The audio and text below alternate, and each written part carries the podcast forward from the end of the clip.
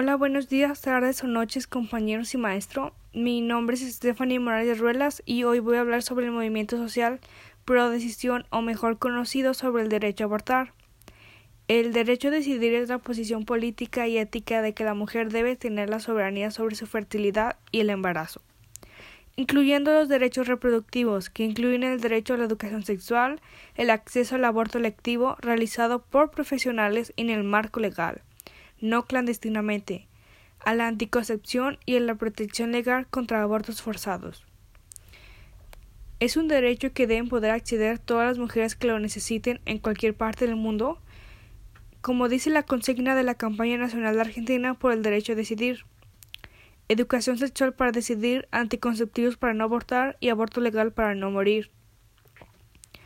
En México en 1976 se sugirió el aborto libre y gratuito como una decisión legítima de la mujer.